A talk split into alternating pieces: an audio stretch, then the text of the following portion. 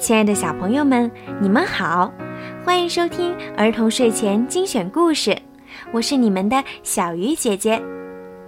今天呀，小鱼姐姐要给你们讲的故事名字叫做《怎么才能不吃掉我的朋友》。我要把这个故事送给家住在武汉的卡卡小朋友，当然还有他的哥哥柚子同学。小鱼姐姐祝你们两个健康快乐，长成两个健康帅气的男子汉。好了，现在我们一起来听故事吧。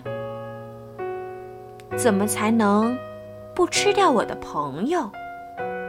从前有一只小恐龙，它一个朋友也没有，因为它把所有的朋友都吃到。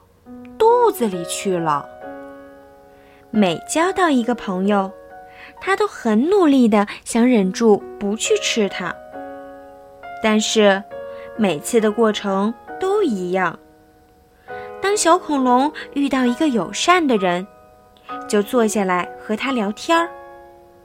过了一会儿，他觉得肚子有点饿，好像有人在胃里挠痒痒。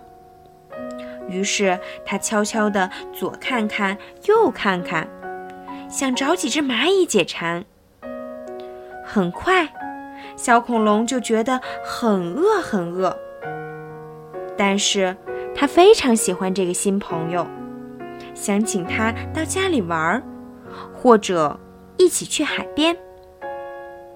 悲剧往往就在这个时候发生了。小恐龙终于忍不住扑到新朋友身上，一口把它吞了下去。对不起，对不起，小恐龙赶紧说。可是，已经太晚了。这天早上，小恐龙又吃掉了一个新朋友。这会儿，他孤零零的一个人坐在大森林里。他想，也许自己不再会有朋友了。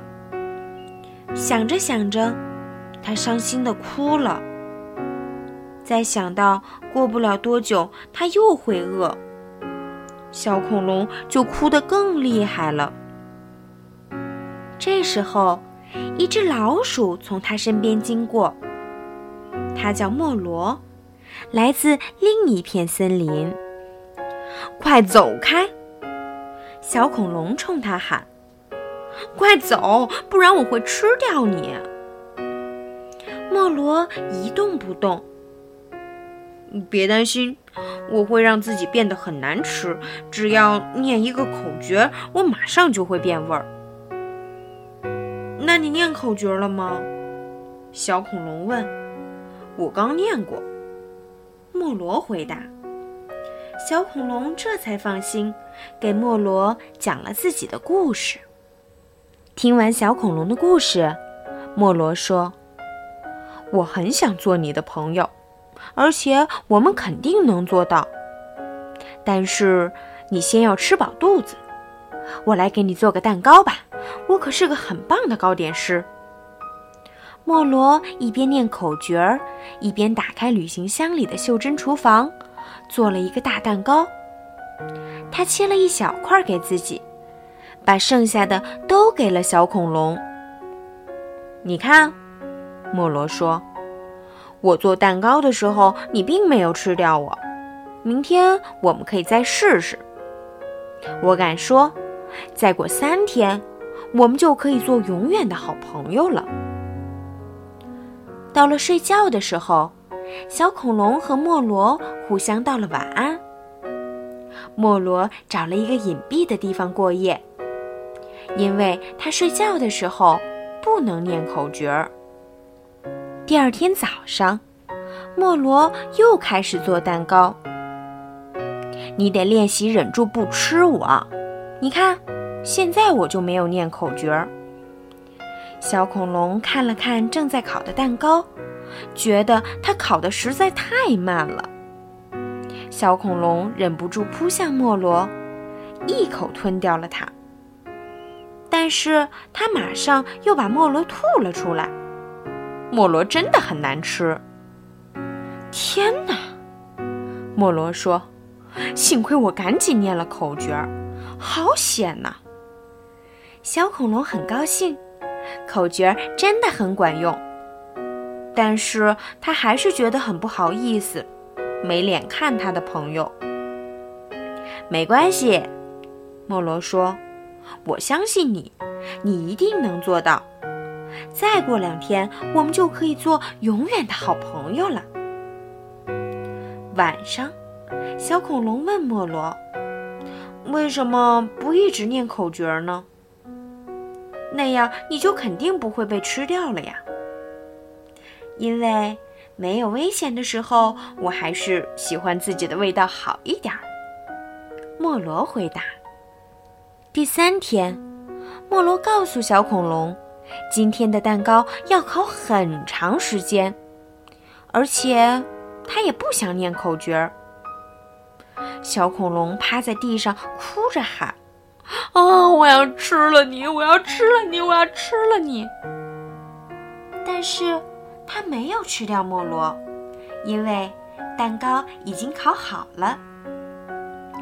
莫罗充满信心地说：“你看着吧，只差一点点，我们就成功了。我觉得明天我们就会成为永远的好朋友了。”第四天，莫罗的脸色很奇怪，他的一只胳膊绑着绷带。我的胳膊骨折了，不能做蛋糕了。莫罗说：“你会很饿的，非常非常饿。但是我不会念口诀儿。你要吃就吃了我吧，来吧，吃了我。”小恐龙马上说：“别担心，我来做蛋糕。但是你要教我怎么做，好吗？”就这样。小恐龙开始做它这辈子的第一个蛋糕，而且真的没有吃掉它的朋友。